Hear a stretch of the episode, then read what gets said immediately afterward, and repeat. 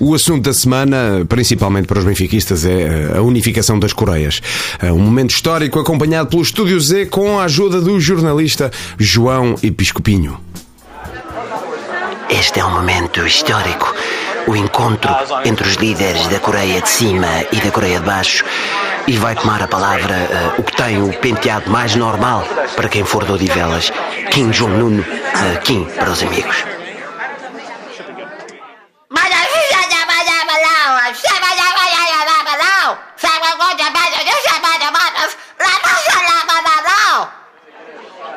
O, o grande líder começa por dizer uh, bom, bom.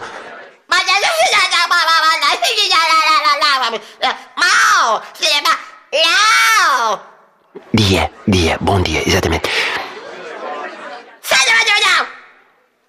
Uh, quero começar por dizer que é com grande prazer que recebo o meu colega da Coreia de Baixo, que todos sabemos que é a, a segunda Coreia mais espetacular do mundo.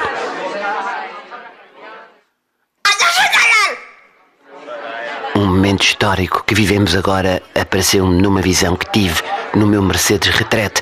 Ao passarmos por uma lomba, decidi que algo tinha de mudar no mundo.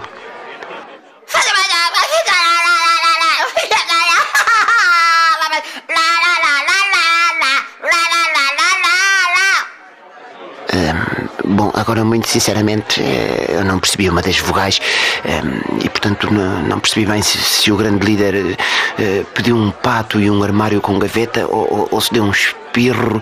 Eh, de qualquer forma, pronto, o, o líder já passou o microfone ao chefe da Coreia de Baixo.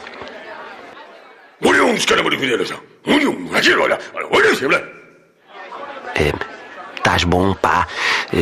É do caraças estar aqui. Já não vinha cá desde 1960 e está tudo na mesma.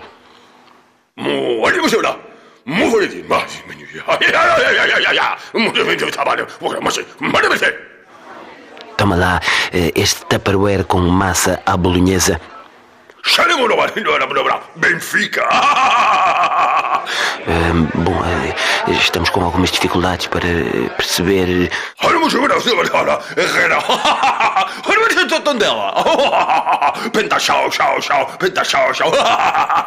Bom, é realmente difícil entender o que diz o Rui. E pronto, a partir daqui não conseguimos captar mais nada e, portanto, a emissão na altura foi interrompida. Bom, no próximo fim de semana, já sabe, vai haver o Festival da Amoja do Tramagal de Baixo e, e, e, claro, estamos todos muito ansiosos por isso. O lançamento do livro A Luz da Rinchoa. Por isso, bom fim de semana e bem, uh, fiquem bem. Estúdios é out.